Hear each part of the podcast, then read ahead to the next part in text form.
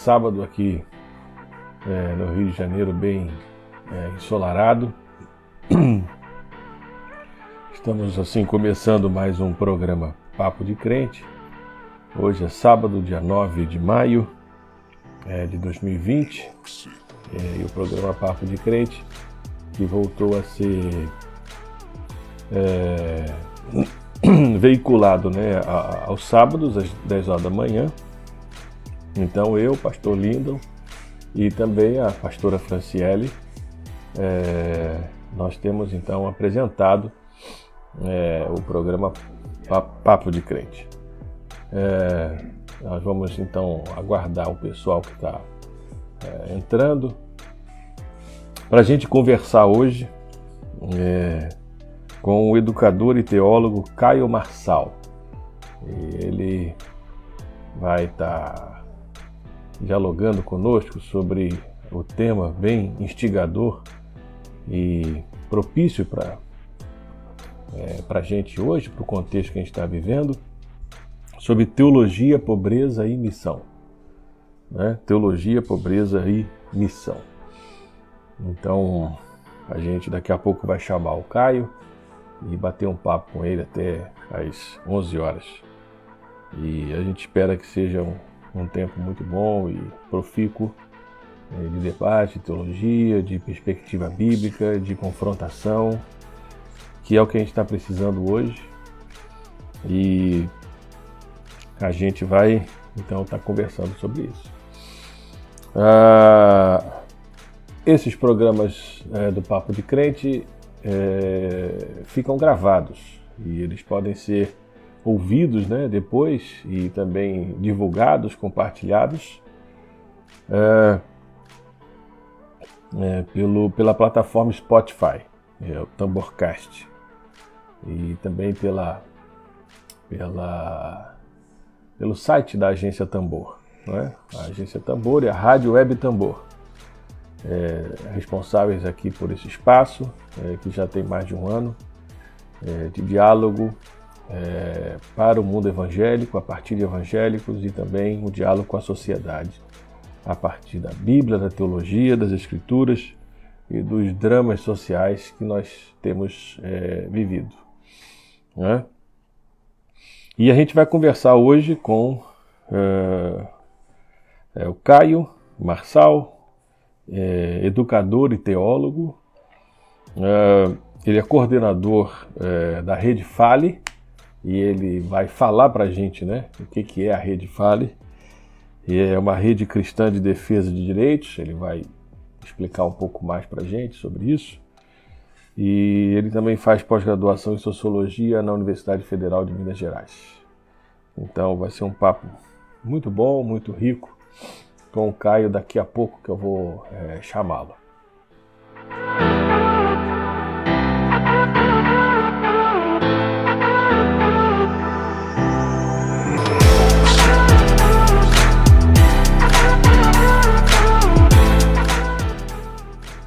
Antes de chamar o Caio, é, eu queria ler duas passagens é, das Escrituras para dar uma introdução é, dar uma introdução aqui para nossa conversa de hoje, para nossa live. É, daqui a pouco eu vou chamar o Caio. A primeira passagem é no Evangelho de Mateus, capítulo 11, versos 4 e 5, é, que diz assim: E Jesus respondendo lhes disse: Ide anunciar a João o que estás vendo e ouvindo. É, os cegos veem, os coxos andam, os leprosos são purificados, os surdos ouvem, os mortos são ressuscitados, e aos pobres está sendo pregado o Evangelho. Também em Lucas capítulo 4, verso 18, quando Jesus entra na sinagoga de Nazaré e abre o livro de Isaías, ele lê a passagem do capítulo 61 do livro de Isaías e Jesus lê a seguinte passagem: O Espírito do Senhor está sobre mim, pelo que me ungiu para evangelizar os pobres. Enviou-me para proclamar libertação aos cativos e restauração da vida aos cegos, para pôr em liberdade os oprimidos e apregoar o ano aceitável do Senhor. Com essas duas passagens, né? É, dois pronunciamentos de Jesus em que os pobres estão, são colocados como centro é, da sua missão, da sua prática, da sua praxis. E isso está diretamente é, relacionado à nossa ação hoje também. Eu vou aqui chamar o Caio. É... Aqui. E ele vai conversar com a gente. Como eu já falei, o Caio é educador e teólogo e coordenador da rede Fale. Bom dia, Caio. Bom dia, Lindon. Prazer estar aqui com você. Rapaz, é um prazer estar com o pessoal aqui da agência Tambor. Cara, muito bom estar vendo você, a gente conversar. Olha, Ronilson Pacheco está aí com a gente, olha que coisa boa. É, só, é uma boa. honra para nós. É, a gente vai chamar o Ronilson também para fazer um programa com a gente. Uhum. Falar sobre teologia. Alexandre Gonçalves também. Alexandre Gonçalves, que coisa boa. Turma boa, pesada, no bom sentido. Ô, Caio, muito, muita alegria, assim, de, de, conversar contigo. E, assim, começa falando aí da tua trajetória, o que, que é a Rede Fale, como é que está sendo a sua vida, assim, né, para a gente entrar no nosso foco hoje, que é a questão da pobreza da missão, da teologia. Bom, primeiro um prazer estar com você, Lindon, estar com todos os amigos que estão assistindo. Né? Bom, eu sou Caio Marçal, eu sou cearense, né? Sou torcedor do Emérito Guarani de Sobral. Ah, grande time aí, primeiro campeão brasileiro, primeiro time cearense campeão brasileiro, campeão Rapaz, da quarta divisão. Isso é uma honra. é, é, eu tenho já um envolvimento é, relativo aí com as questões de envolvimento político, né, de envolvimento, pensando nessa ideia do ativismo cristão, né, já há muito tempo a gente é envolvido com a Rede Fale, que é uma rede cristã de defesa de direitos, Atualmente eu moro em Belo Horizonte, uh, tenho um trabalho também com o Movimento Sem Teto aqui em Belo Horizonte, na ocupação Rosa Leão. Uh, a Rosa Leão faz parte de um complexo lindo de ocupações que nós uhum. temos uh, aqui na, na, grande, na grande BH, que é um dos maiores conflitos urbanos do mundo. Cerca de 30 mil famílias é, que vivem na luta pelo direito à moradia e a gente tem se envolvido com esse trabalho também, com o Movimento Sem Teto, desenvolvendo atividades, ações, militando junto com as organizações em nome de Jesus. Né, porque esse é o local do qual Deus nos chama, uhum. até porque ele veio ao mundo na condição de ser é, é, eu estava você eu estava ouvindo você estava falando lá do, do, do assentamento do, do, do uhum. né, dos conflitos lá no Rosa Leão uhum. Uhum. Retoma a partir dessa. É, a gente tem envolvimento nessa, nessa comunidade, especialmente com as ocupações na região da Isidora, aqui em Belo Horizonte, se dá a partir dessa perspectiva da fé. Okay. Porque a gente crê num Deus que se encarna na história, na figura bendita de Jesus, Amém. como alguém que é sem teto, uhum. que é uma uhum. família que não tem onde se instalar em Belém, e é nessa condição que Jesus vem ao mundo, o que é profundamente pedagógico. Claro. Porque ele escolhe, Deus escolhe nascer na periferia do mundo para mostrar que não é nos espaços de poder das elites que se encontra a salvação, né? A salvação das nossas existências, da nossa, da nossa uh, desse mundo, né? do uhum. mundo cada vez mais. Isso está muito claro agora nessa crise do coronavírus, né? Que não uhum. é, os grandes donos do poder estão mais preocupados com, com o seu próprio em manter a sua, a, o seu, a sua ostentação, o seu luxo, do que realmente resolver as questões da pobreza e da desigualdade que uhum. nós estamos vivendo, especialmente no Brasil agora. É. A, a pandemia está assim colocando algo que já era muito explícito, que é a desigualdade social no Brasil e o quanto que essas periferias, esses bolsões né, com falta de infraestrutura e de políticas públicas serão os mais afetados. E o crescimento assim da, da, da, da contaminação né, do vírus nessas regiões do país, nessas bordas, né, como eu costumo falar. Quer dizer, como que essa questão da pobreza ela é central Aí eu queria. É, foi central na encarnação de Jesus, na missão de Jesus, e tem que ser central para a gente hoje também. E eu acho que, que, Lindo, eu acho que um pouco de pensar de qual divindade a gente está falando, quando a Sim. gente pensa nessa divindade é, que irrompe na história, né? É preciso uhum. primeiro voltar para o Velho Testamento, né? É, uhum. Lembrar que esse Deus que, se, que rompe na história, ele cria os seres humanos à sua imagem e semelhança, né? E diz que ne, é nessas é nesses que é, que esses que, que, que seres criados, né? é, carregam em si a sua própria a sua própria imagem, né? E aqui é importante assim, né? Do, da sacralidade da vida, da vida é. como um elemento importante, né? Todos somos iguais e somos iguais porque nós compartilhamos algo que é divino, que é a imagem e semelhança do nosso Criador, né? Uhum. E esse Deus na história emerge de forma radical a partir, especialmente do seu projeto de, de Deus libertador. Uhum. Diferente das outras divindades que validam lógicas de estratificação, de desigualdade, de miséria, o Deus da Bíblia é o Deus libertador. Uhum. O Deus da Bíblia é o Deus que está interessado nos, estrados, nos uhum. escravos, naqueles uhum. que estão sendo violentados pelo sistema. E esse Deus é o Deus que em Cristo, que é o Deus que se manifesta na história de forma radical ao ponto de não apenas dizer que houve a oração desses escravos, mas que ele cria um plano de, de, de, libertação, um plano de salvação para esse povo que está sendo oprimido por uma outra divindade que é o próprio Faraó. É preciso lembrar que na narrativa bíblica, ali são duas, duas divindades que estão em oposição. Uma, enquanto valida um sistema piramidal, literalmente Egito, né? Pirâmide. Uhum. Né? O Deus da Bíblia é o Deus que subverte a pirâmide. Né? Ele ouve aqueles que estão na base da pirâmide, que são os escravos naquele contexto. Eu acho que isso é uhum. fundamental para dizer já inicialmente que tipo de Deus nós dizemos que servimos. Certo. E compreende isso. Eu acho uhum. que isso que é fundamental no debate teológico, que parece que nos falta. E não apenas isso, esse Deus que liberta esse povo, o liberta sob a perspectiva de que esse povo, então escravo, seria exemplo entre as nações.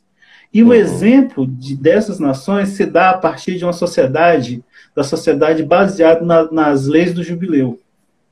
Uhum. Olha que interessante. E quando nós é pensamos no jubileu, nós pensamos na, no combate à desigualdade, numa sociedade de partilha, numa sociedade que tem leis ambientais, numa sociedade. Distribuição de renda.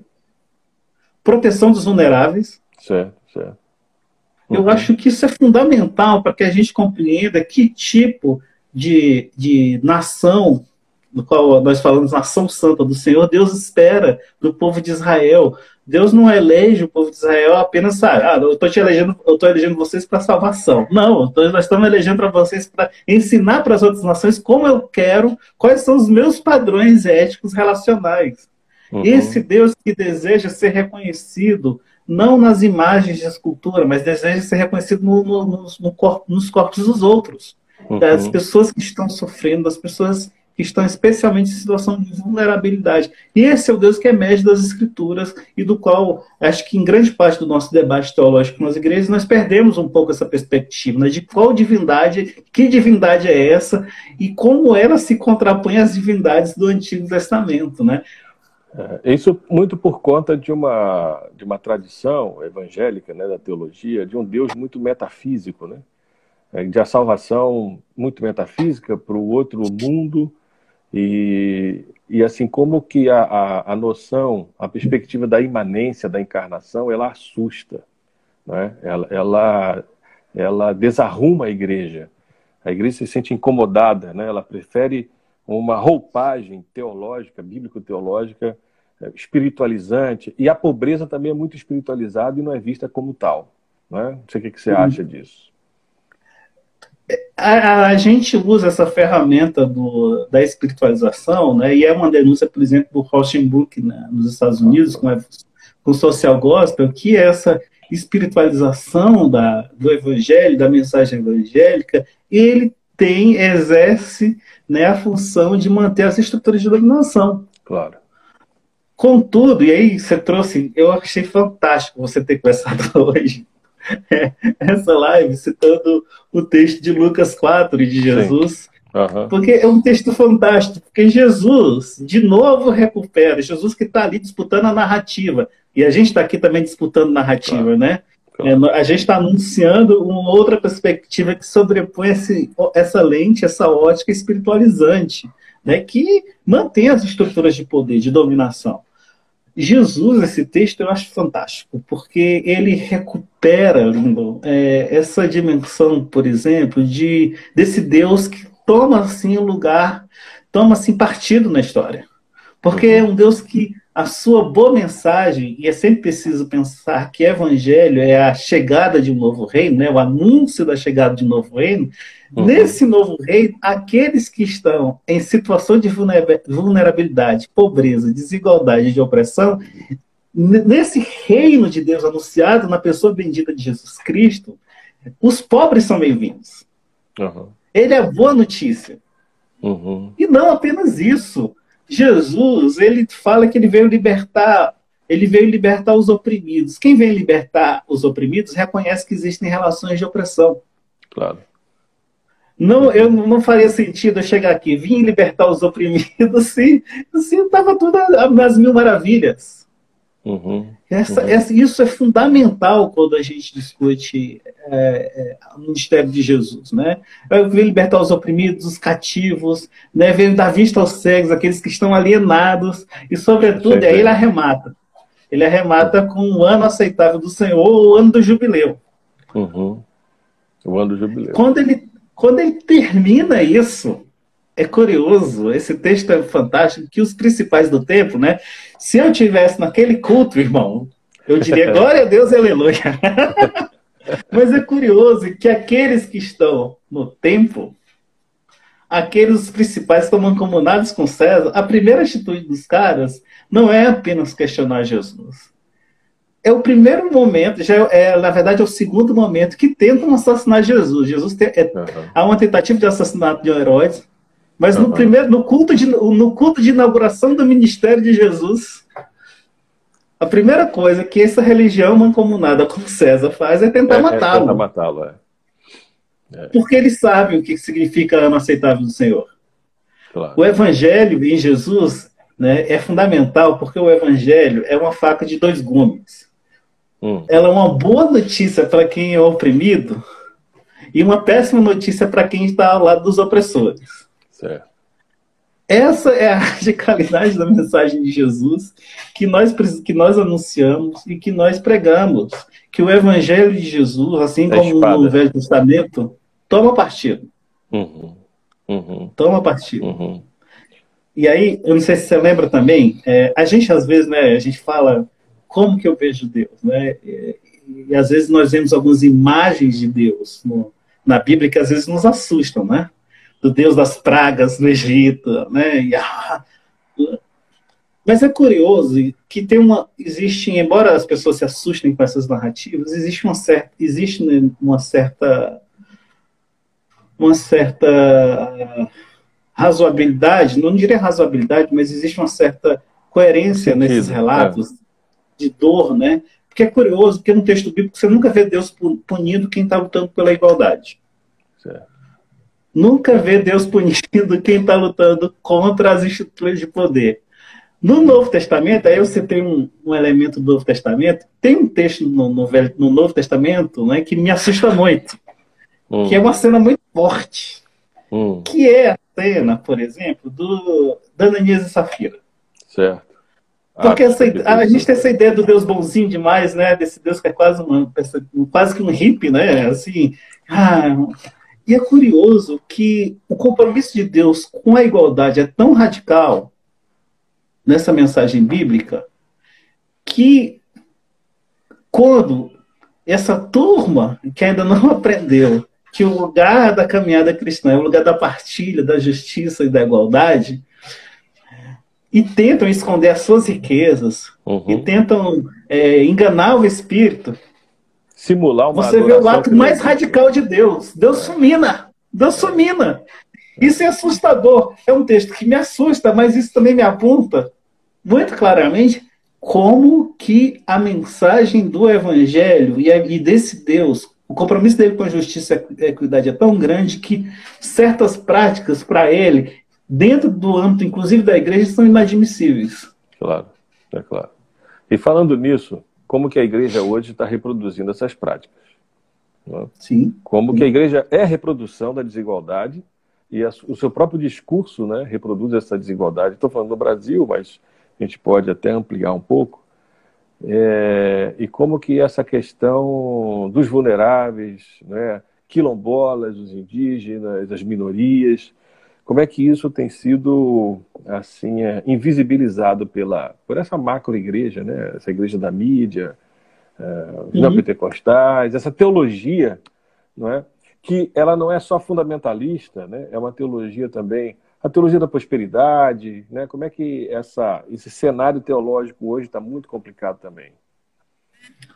Lindo, é curioso aí, e aí é sempre preciso lembrar, a gente cita os neopentecostais, né? Mas que é uma, é uma versão, um amoldamento do discurso do capital, né? Contudo, também a gente precisa lembrar que, historicamente, você, historiador, sabe disso, é o quanto que a vinculação do fundamentalismo religioso, historicamente, tem esse laço com o capital. É preciso lembrar, claro. por exemplo, que, que, por exemplo, o que, o que financiou o fundamentalismo desde o início das histórias foram as grandes petrolíferas nos Estados Unidos, Sim. porque estavam com medo do social gospel. Sim. Primeiro era para fazer uma disputa interna dentro das igrejas.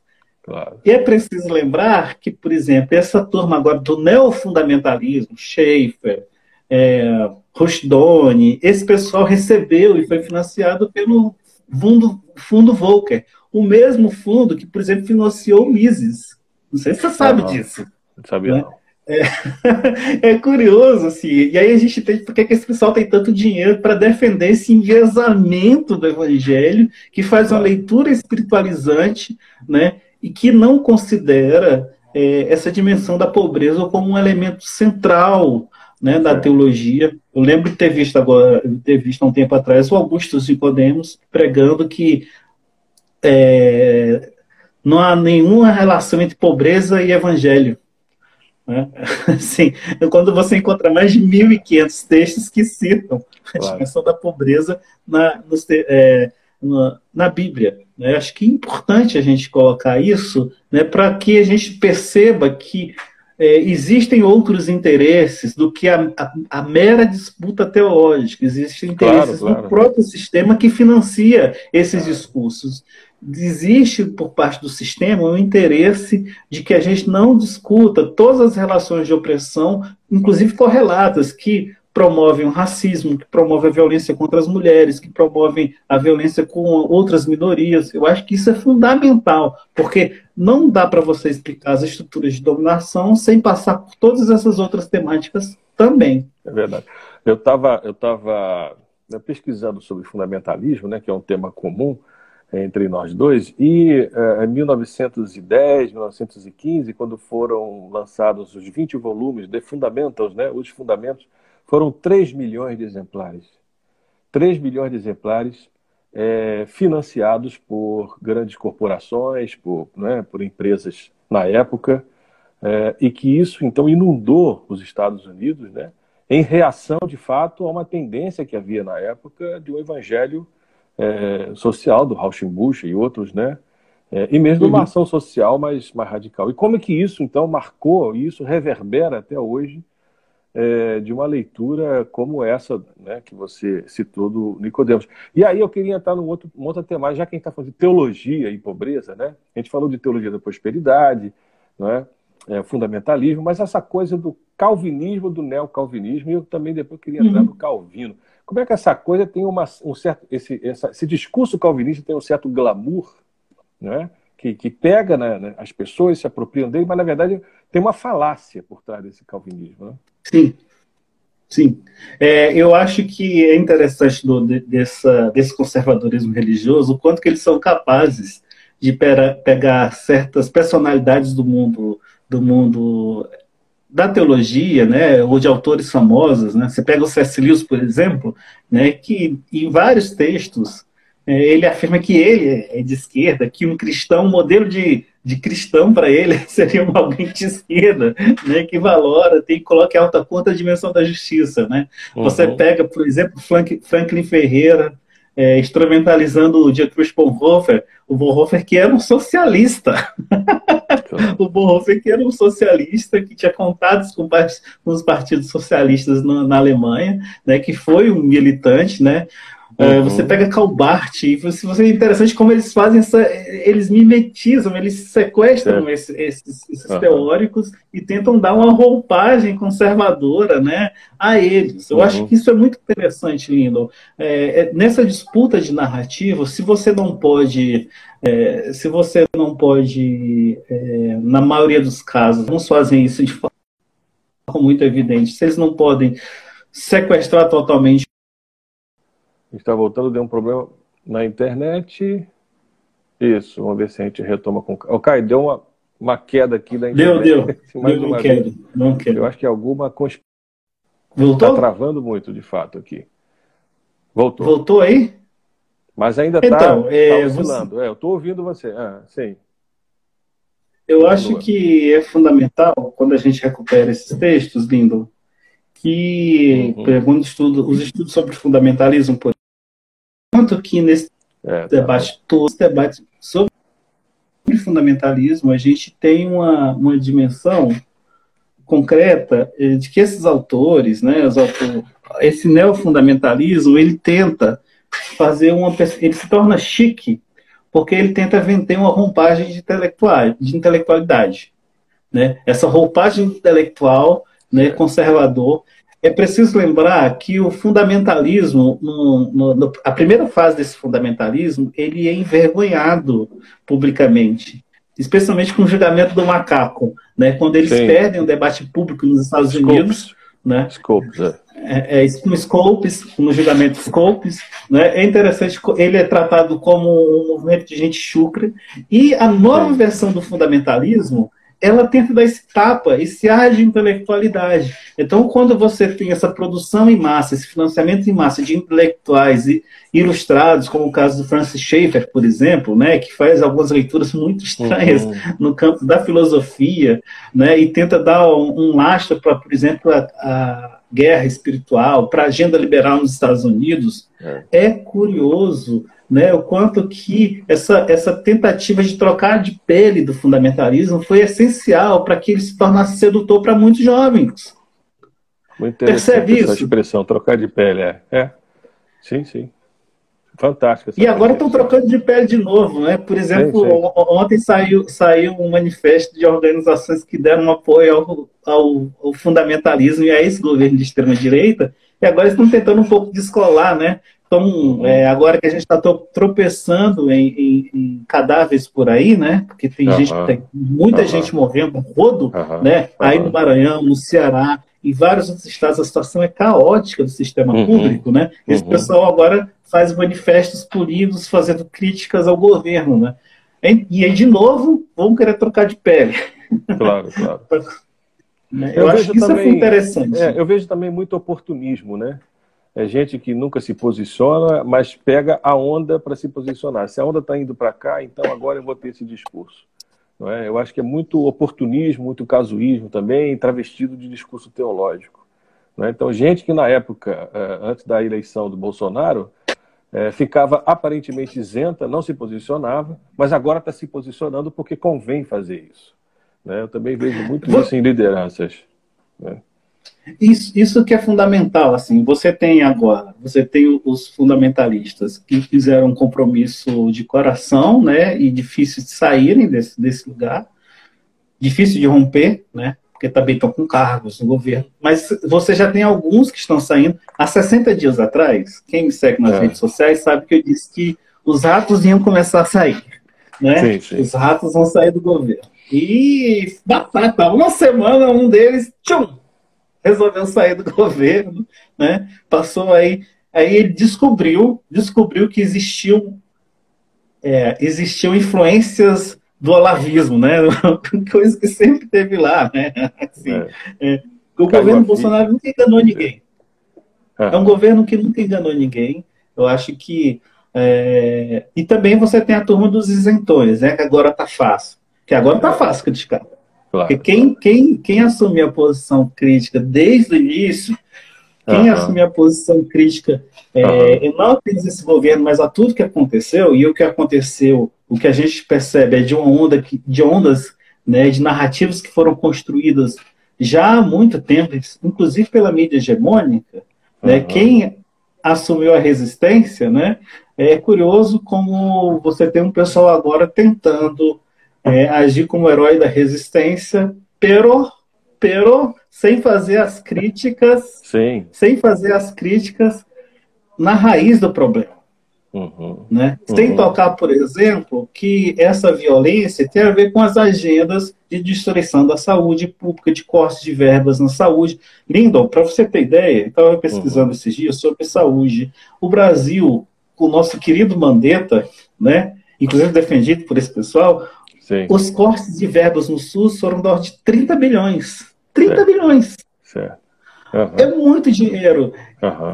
percebe? Assim, é e isso fruto de, de, uma, de um projeto de poder do, do Ponte para o Futuro que foi aprovado que foi aprovado no governo do impeachment.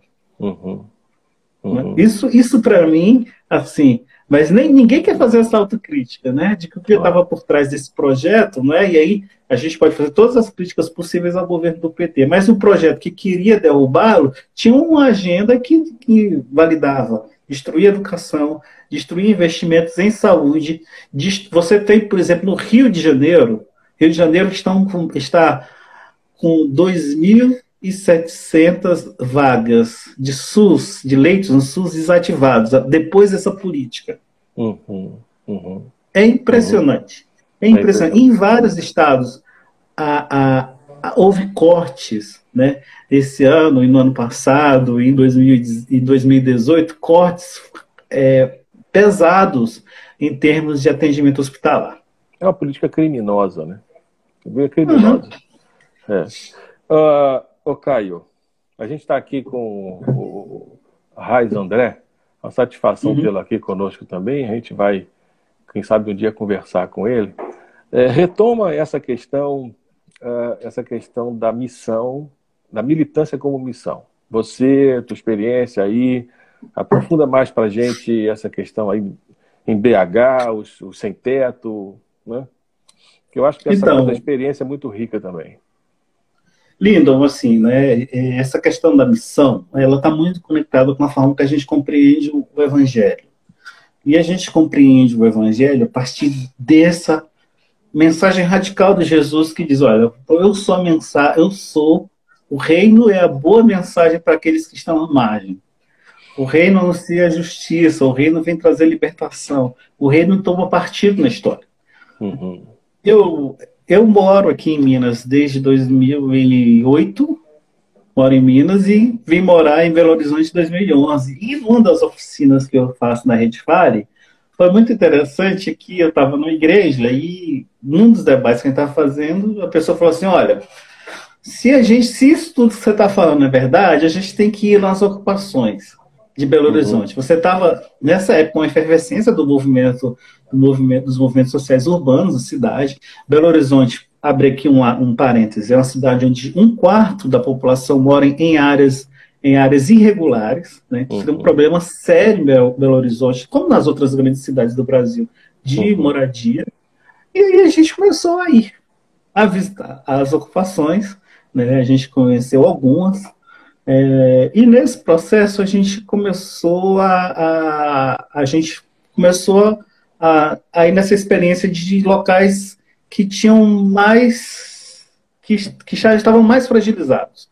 Na época, a, essas ocupações como a Rosa Leão, elas estavam começando, porque já haviam outras ocupações que estavam mais consolidadas, que, que não precisavam de tanta ajuda, e falavam assim, Caio, pega esse pessoal aí da Rede Fale, vai lá no Rosa uhum. Leão, que lá eles estão precisando mais. Uhum. Né? E a gente começou aí na ocupação, foi um processo, lindo, para nós muito rico. Né? Uhum. A, gente, a gente fez um local, a gente pensou. Certamente é uma conspiração. Opa, e agora? Opa, voltou. É uma conspiração. Vamos é, lá. o inimigo. É o inimigo. É o inimigo. é verdade. Lindo. Você tá, então, estava muito interessante a tua trajetória lá na, na Rosa Leão. Sim, Isso, a gente começou a se envolver com a comunidade, que a gente optou, porque a gente crê nesse Deus uh, que não tem uma postura dominadora, de não fazer uma espécie de ação missionária colonialista. A gente não veio para para fazer. A gente não veio para dominar as pessoas, a gente veio para servir, servir. as pessoas. É, né? claro. Então, assim, o que basicamente a gente fez durante algum tempo foi primeiro aproximação com a comunidade. Foi gozado que, é, num primeiro momento, as lideranças lá achavam que a gente era P2, né? Que a gente era policial infiltrado. É mesmo? Cara. É, aí, aí foi interessante que a gente foi ganhando a confiança participando das atividades da, da, de mobilização, das lutas, dos envolvimentos, de construção de centro comunitário, uhum. de envolvimento com é, manifestos da, do, da, das ocupações de Belo Horizonte, especialmente das ocupações da Isidora, no, do Rosa Leão. Uh, e foi tão bacana isso, que na medida que a gente foi servindo e, e, e a gente se permitiu, em vez de pautar, a gente permitiu ser pautado pela, pela liderança do, dos movimentos. Okay. E aí eles que procuravam, não, a gente está precisando agora, cara, de uma ajuda ali no, com a família, né, que está necessitada. A gente está precisando agora de levar alguém para o hospital, se vocês pudessem ajuda. Uhum. Chegou no momento em que eles chegaram para nós e falaram assim, olha, nós temos umas crianças aqui que elas são, elas são terríveis. Elas brigam o dia todo, falam palavrão. Vocês que são cristãos, que são evangélicos, vocês poderiam vir aqui dar umas aulas de estudo bíblico para elas, ver se elas se aquietam. Porque Olha. esses meninos estão precisando de Deus no coração. Aí a gente começou o trabalho com as crianças, né? E a ideia do trabalho com as crianças a partir de uma demanda da comunidade, não nossa. A gente não tentou apontar uma agenda, mas partir desse reconhecimento deles de caminhada, a gente começou a fazer esse trabalho. Né? Hoje também tem outra organização de outros irmãos que também faz trabalho lá, porque uhum. é, salta criança para tudo quanto é lado lá no Rosoleão. Né? É, para além disso, o nosso trabalho envolve acompanhar famílias, né? famílias que, que estão em maior situação de vulnerabilidade. Sobretudo, também, e por fim, nosso trabalho envolve a lutar pelo direito à moradia como um direito fundamental. A gente vive um pouco nessa discussão aí sobre defesa da família na igreja evangélica, né? Certo, Nós precisamos certo. defender a família cristã. É curioso que essa família cristã é só um tipo de família cristã. Nunca, é, a burguesa. Nunca é a é. família cristã que é sem teto, né? É, nunca é a família cristã é. da periferia, né? Que não tem um direito. Como pensar, defender a família se, se existem milhões de famílias que sequer têm um lar? Lindo, você é. consegue pensar em família sem pensar em lá? Eu não. Uhum, uhum, é. Então, parte da nossa luta também é fazer parte dessa fileira de mobilização por defesa moradia. Né? Então, nós trabalhamos, é, nós nos envolvemos com, com proclamação, mas, sobretudo, nós estamos lá, é, nós entendemos que missão é presença, é abraçar, e abraçar reconhecendo esses sujeitos, né? reconhecendo essas famílias e reconhecendo a autonomia delas. Uhum. Porque o evangelho traz autonomia para as pessoas. Uhum. Esse é um outro paradigma de missão que você está colocando, porque assim é, o comum das igrejas é aquela coisa de a perspectiva messiânica da missão, né? É, de levar uma, uma mensagem, uma superioridade de religião né? e levar uma melhoria a partir de uma relação hierárquica. Né? Eu estou por cima, então eu posso é, salvar você e ajudar você. Mas não é essa, né? Quer dizer, a gente sempre esteve ligado, a gente não, estou generalizando, mas a igreja em geral sempre esteve muito ligada a uma perspectiva equivocada de missão e chamando isso de evangelização. Né? Se isso, olha, cara, o que você falou é fundamental assim, porque toda a lógica de dominação é, é, de evangelho que sustentou as, as, lógicas de dominação se dá, sobretudo, é, de que nós, é, de que são as nossas estruturas que salvam as pessoas. Certo. É e não são as estruturas que salvam as pessoas. Não uhum. são. Uhum. Daí você vê as aberrações de, desse evangelho colonialista que massacrou índios. Certo. A gente vê essas estruturas de dominação, por exemplo, que ah, nós, nós vamos alcançar a África para Cristo, enquanto a gente sabe que o cristianismo africano tem igrejas, né? tem igreja copta, tem os maronitas, sim, tem sim. as igrejas em vários países africanos, né, autóctones, mas nós inventamos essa ideia de evangelizar a África outra vez, né, infelizmente, né, por parte de um projeto de dominação colonialista. É claro, é claro, é claro, é claro. E como que a igreja embarca nessa, né, sem fazer uma autocrítica?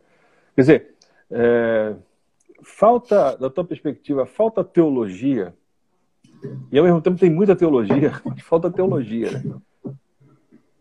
Eu acho, Wellington, sabe o que, é que eu acho? Eu, eu acho que falta aquilo que eu, eu, o centro motor daquilo que a mensagem jesuína anuncia. Eu estava uma vez discutindo com um rapaz sobre ortodoxia. E aí eu dizia para ele que muito desse discurso de ortodoxia é construção histórica. Pós-Jesus, inclusive. Verdade. Aí citei, por exemplo, é, a ideia do pecado original. Né? Isso, na, primeiro que na teologia judaica isso nem existe. Aí isso veio com Agostinho, e aí a gente trata né, os defensores da ortodoxia como central.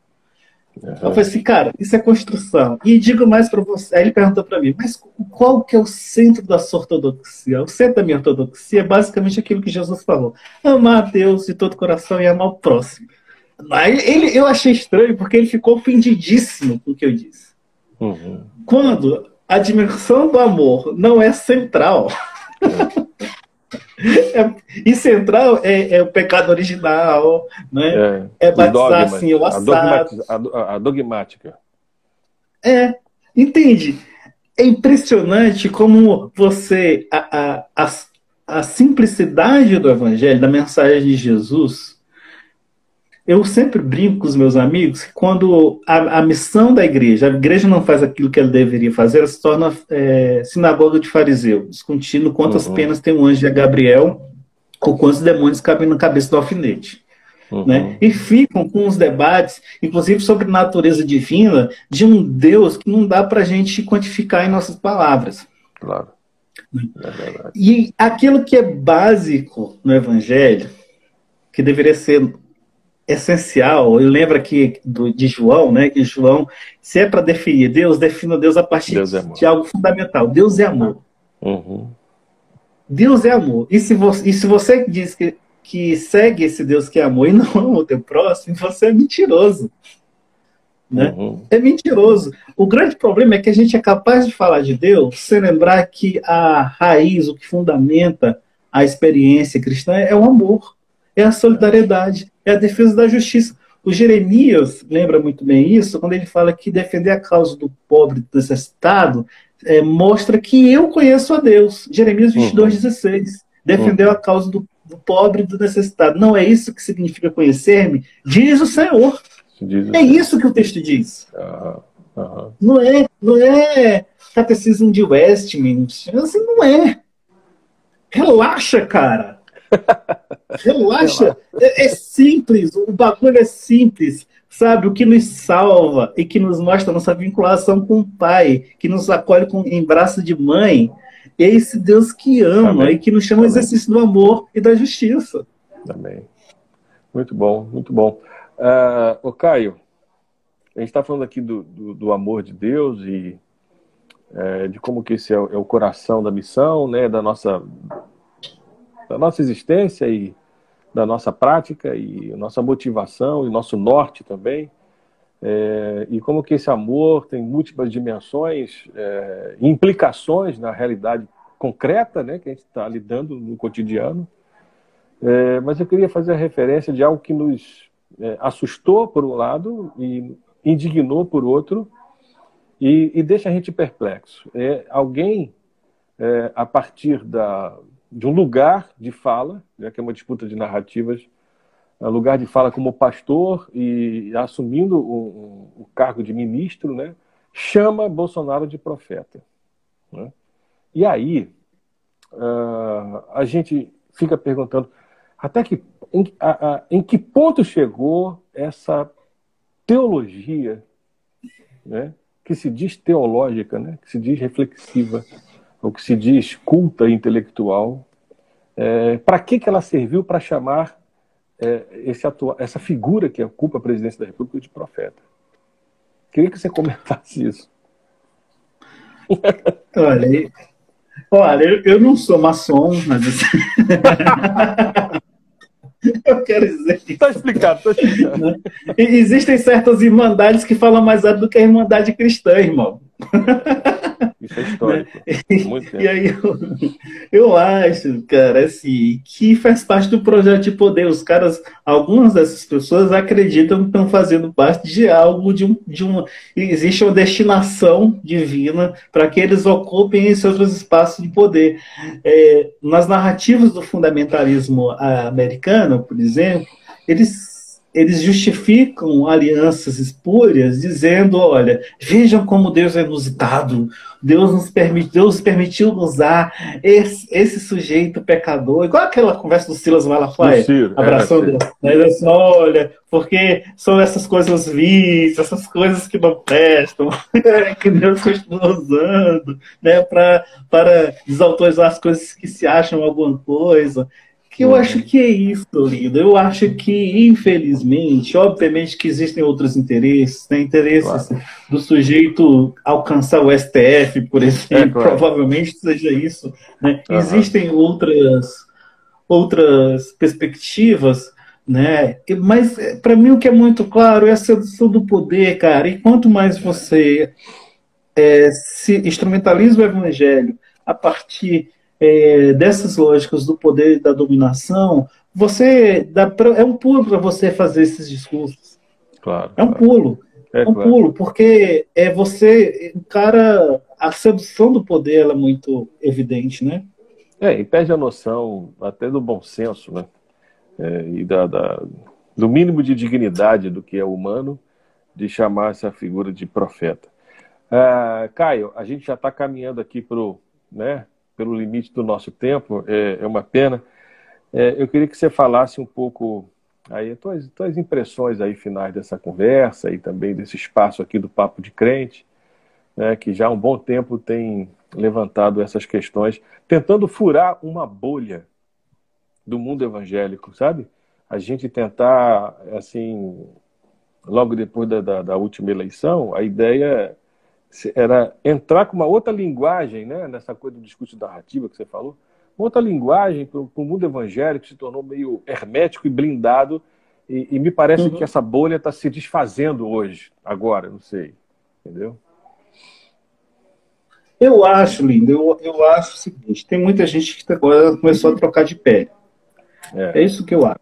Né? Eu acho que tem muita gente trocando de pele, mas para voltar com as mesmas lógicas de dominação. Então eu tenho que ter muito cuidado.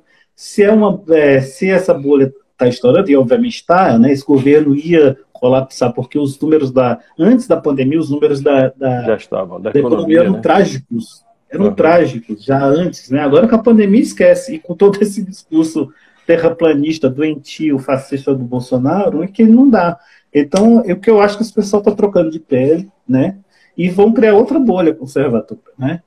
É, acho que tem também uma função, algo que é elementar, que eu acho que muita gente ainda não se tocou, é que a gente vive num limiar de um novo momento da igreja. Então, eu é. percebo, Lindon, que a gente não vai ter mais a igreja que a gente tinha 10 anos atrás, uhum. em que ainda era possível dialogar. Uhum. Eu acho que quem resolveu pensar em outra narrativa, eu acho que deve continuar fazendo o trabalho que vocês fazem, porque também tem muito pastor que entrou na onda, que é mal formado teologicamente, mas que não é má gente, não é. Okay. E essas pessoas a gente tem que, tem que por misericórdia, né, é, trazer esse pessoal para o bom senso. Contudo, a gente também tem que começar a pensar se quem jamais será aceito de volta, porque não serão, né, aceitos de volta. Porque antigamente eles só toleravam, agora eles não querem nem pintar, eles nem pintado de roxo. É, eu acho que a gente tem que limpar os nossos olhos, enxugar as nossas lágrimas e uhum. começar a pensar é, em, em, reconstituição dos muros e pensar em estruturas alternativas. Ok. Né? em, em certos contextos, eu não, eu não, posso falar por São Luís, mas em certos contextos, é, como Belo Horizonte, por exemplo, é praticamente impossível você continuar essas estruturas tradicionais de poder das denominações, porque você vai ser engolido. É, é uhum. Você não tem espaço. Os nossos colegas foram expulsos dos seminários, claro, os nossos claro. colegas foram expulsos das igrejas, e uhum. creio que. E você tem esse contexto dos isentões. Uhum. Então, é a turma que é até contra, mas, é, mas não quer perder o cachê. Certo. Como diz, não se expulsa, como diz um amigo meu, um amigo meu lá de São Paulo, ele, é pastor ele, da periferia, ele diz que é, quem tem quem tem quando dizimista é fascista, o pastor nunca pode ser progressista. Ótimo. É, Ótimo. É, porque o cara, o cara, o é cara não assume posição. A gente tem. Uhum. É de lascar, cara. É de lascar. É, é de morrer. Né? É de morrer a consideração evangélica, mas que quando assume uma posição é nesse lugar, quando, a bola, quando resolve ser profeta quando a bolinha está no pé, quando está fácil de bater, como agora, não é? Isso, isso mesmo. agora é fácil. É, agora, é fácil. agora, é agora todo mundo. Agora todo mundo quer tomar a bola do Lindon, quer tomar a bola do Ari, quer é. tomar a bola da galera que sempre denunciou, porque isso está no gol. Né? É. Agora todo mundo quer bater o pênalti. É, você falando do Ari Ovaldo, por exemplo, o quanto que ele foi execrado né, na época, quando uhum. ele tomou a posição. Né? Ronilson Pacheco, Ronilson que entrou aqui. Pacheco, né? Então, a gente realmente não pode, assim, aí a tarefa do historiador, deixar que isso fique esquecido, né? quem realmente assumiu posição e, e, e, assim fazer um divisor de águas dessa turma que agora quer pegar uma onda da, do casuísmo, né? da conveniência, né? já que a coisa está indo por, por, água abaixo. É, Caio, é, mais uma vez, uma, um diálogo que fica inacabado. Né? Uhum. As nossas conversas aqui, sábado de manhã, têm sido muito boas, inclusive uma sobre Bonhoeffer, que foi fantástica. Né? Semana passada, uhum. da, a Daniela Froze, né? E você também. Uhum. Então, muito obrigado aí pelo aqui o Papo de Crente. A gente teve uma boa participação de gente fazendo comentários aqui, ó, misericórdia, que Deus mude mesmo essa visão individualista da igreja. É bom fazer essa reflexão a partir de dentro. É, enfim, é, tem muito calvinista assistindo, deve ser, as paralisações devem ter sido por causa dessas interrupções, essas conspirações aí. E, e Caio, muito obrigado. É, última palavra para gente, antes que o tempo aqui do nosso Instagram acabe. Fica, fica à vontade, fica à vontade. Eu quero agradecer a presença dos irmãos que vieram aqui, das irmãs. Eu quero agradecer especialmente é, a todas as pessoas que estão aí mobilizando nas comunidades. Sobretudo, é, manter a guarda levantada. Assim. O que Deus pede de nós aqui, é a gente não desanime. Né? Uhum. A gente pode estar tá assustado, estar tá magoado, estar tá ferido. É óbvio que todos uhum. nós estamos chorando as mortes das pessoas, mas uhum. o que Deus pede de nós é esse lugar da vigilância, né? da vigilância profética. E é isso, e é isso que eu quero estimular vocês. Uhum. Você que está aí assistindo a gente. Né? E, e sigam gente como Lindo, como o Ronilson, como o André e outros irmãos aí que conseguem fazer esse contraponto bacana e de repensar a fé, não uhum. abandonar a fé. Porque foram uhum. eles que se desviaram, não foi a gente que se desviou, não, foram eles, eles que traíram o evangelho. A, gente tem, a gente tem que parar com esse medinho que eles chamam a gente de desviado, quem desviou foi eles, eles que se afastaram uhum. da cruz. Nós uhum. estamos no segmento, assumindo a cruz, assumindo as consequências do evangelho. O resto, amigo, o resto é só alegria do Espírito Santo. Eu prefiro estar desse lado do que do lado de lá. Amém. Amém.